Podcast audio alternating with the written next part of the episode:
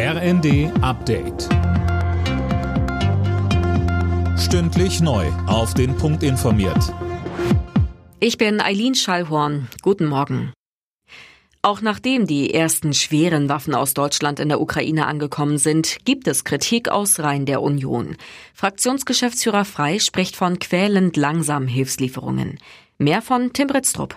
Entgegen der Zusicherung von Kanzler Scholz sind noch immer wenig schwere Waffen in der Ukraine eingetroffen, sagte Frei der Rheinischen Post.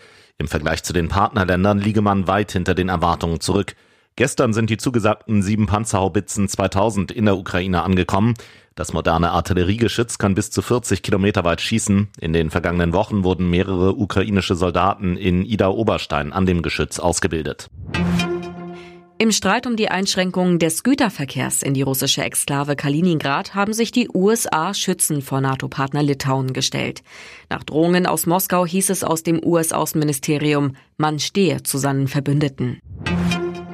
Bundesgesundheitsminister Lauterbach will offenbar die anlasslosen Gratis-Corona-Schnelltests streichen. Das berichtet das Redaktionsnetzwerk Deutschland.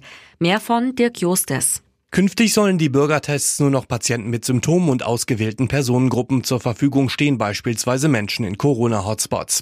Das kostenlose Testangebot für alle Bürger gilt nur noch bis Ende des Monats.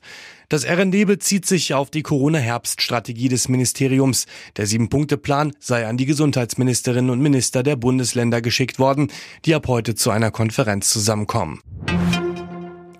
Die Koalitionsverhandlungen von CDU und Grünen in Schleswig-Holstein sind abgeschlossen. Am Nachmittag sollen die Details des rund 300 Seiten starken Vertrags vorgestellt werden. Acht Stunden lang ist gestern nochmal verhandelt worden. Alle Nachrichten auf rnd.de